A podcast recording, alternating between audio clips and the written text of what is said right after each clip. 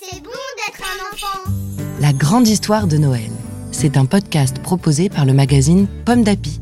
Chaque jour, jusqu'au 24 décembre, vous découvrirez un nouvel épisode de Milo et la bougie de Noël.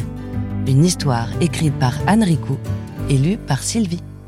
Aujourd'hui, 19 décembre. La potion qui guérit tout. Milo, Bertille et Croc-Croc ont rencontré Luna, la fille de la sorcière qui guérit tout. Sa mère a été kidnappée par le géant, tout comme le magicien Organ. Luna montre à ses nouveaux amis les trésors de sa mère sorcière. Sur les étagères, il y a des boîtes et des pots partout. Milo remarque aussi des bougies de toutes les formes, mais pas de bougies de Noël comme chez les Crowns.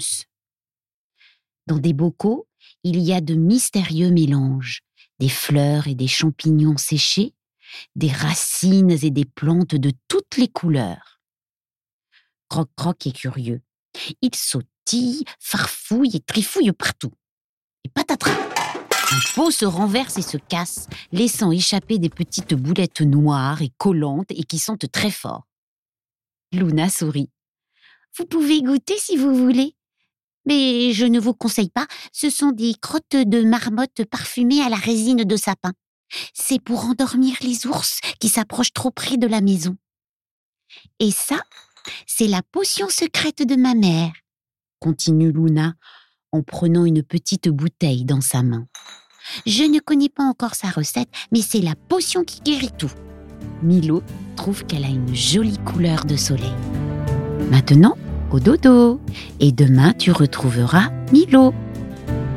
Merci d'avoir écouté cet épisode de Milo et la bougie de Noël. Cette histoire vous est proposée par le magazine Pomme d'Api. Une histoire que vous pouvez découvrir dans le numéro de décembre 2021.